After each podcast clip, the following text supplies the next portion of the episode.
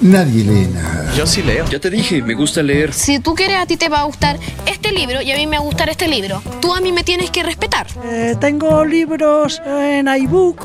Me gusta leer. Leedores de libros son genios.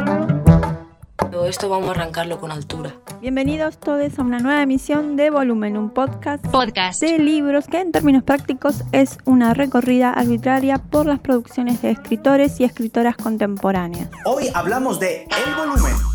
Vamos allá. En esta oportunidad voy a comentar El corazón de un perro de Lori Anderson. Este libro tiene una edición bilingüe publicada por la editorial paraguaya Bikini Ninja y además traje Insomnio de Marina Benjamin publicado por Chai Editora.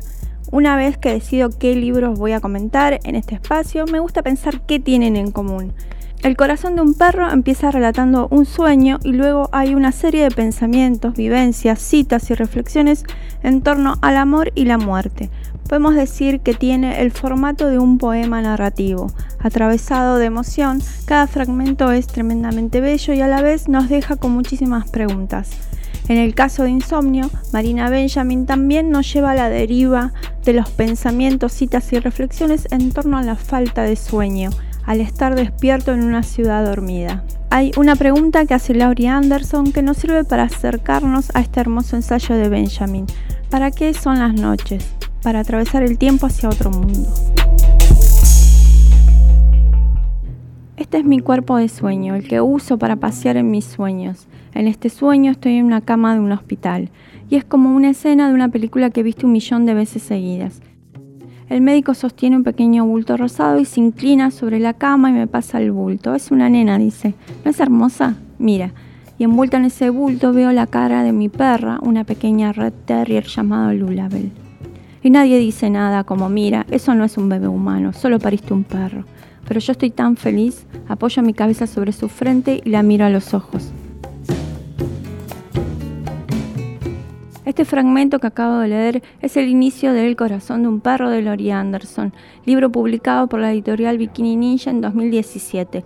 El libro, como ya les comenté, puede escribirse en el formato poema narrativo y cada breve texto está basado en una vivencia íntima, algunas con su perra Lulabel, otras con las consecuencias de la caída de las Torres Gemelas, con recuerdos de un grave accidente sufrido en su infancia, con la muerte de la madre, una madre que ella no amó. Las reflexiones que surgen son breves, inesperadas, en las que se mezcla el pensamiento de Occidente y el pensamiento y el sentir de las filosofías orientales. Les voy a hacer un pequeño spoiler. No. Al final del libro aparece una dedicatoria a Lou Reed, su esposo que murió en 2013, y entonces mucho de lo que hemos leído en El corazón de un perro se resignifica. Este libro también tiene una versión en documental. Es una película de un poco más de una hora construida con escenas, fragmentos elaborados con animaciones, fotos, filmaciones caseras, imágenes recreadas. Todo esto está hilvanado por la voz y la música de Lori Anderson. Tanto el libro como el documental son muy bellos y abren hacia una novedosa forma de experimentar lo poético.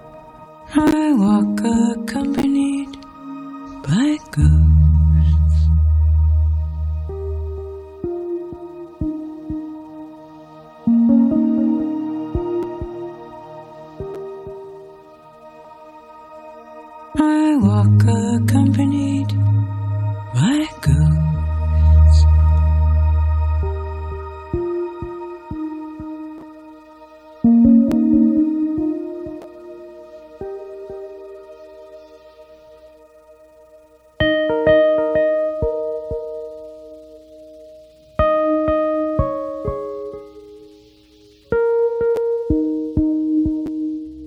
Este año, Chai Editora sumó a su catálogo un nuevo título, Insomnio, de Marina Benjamin. Se trata de un ensayo basado en la propia experiencia de la autora.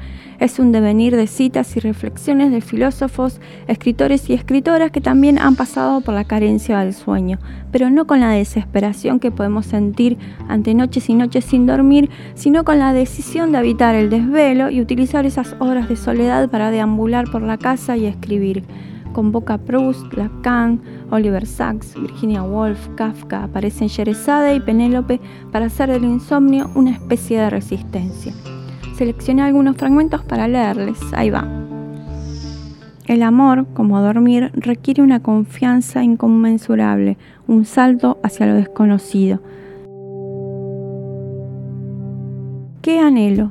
Me hago esta pregunta a la hora de las brujas porque de día es imposible formularla. En determinados momentos turbulentos, el anhelo es tan inmenso, hondo y contundente que se devora el mundo. Desafía la comprensión. Simplemente es. Y yo soy un agujero negro vacío de sustancia, codicioso y deseante. Estar sin dormir es desear y ser descubierto deseando.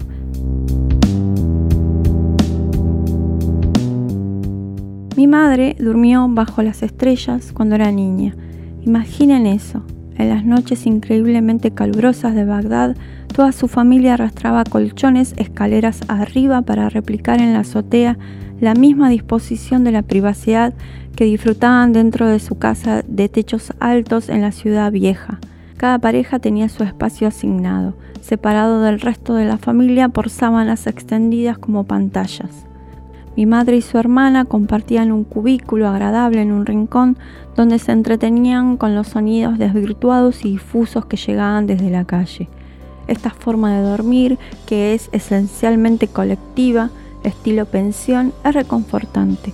Empareja las condiciones del insomnio. Si estás desvelado, es más probable que alguien más lo esté. Pero mi madre no recuerda noches de agitación o perturbación.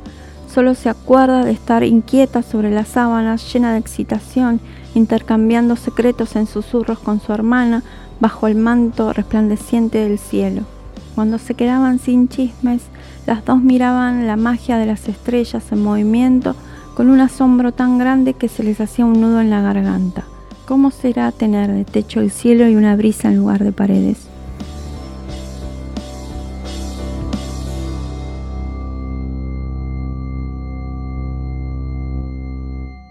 Si les apetece, Seguime en Twitter que tengo Twitter y seguime en Instagram que tengo Instagram. me despido hasta la próxima edición de Volumen. Cuídense. Seguimos en cualquier instante, genios. Gracias por existir.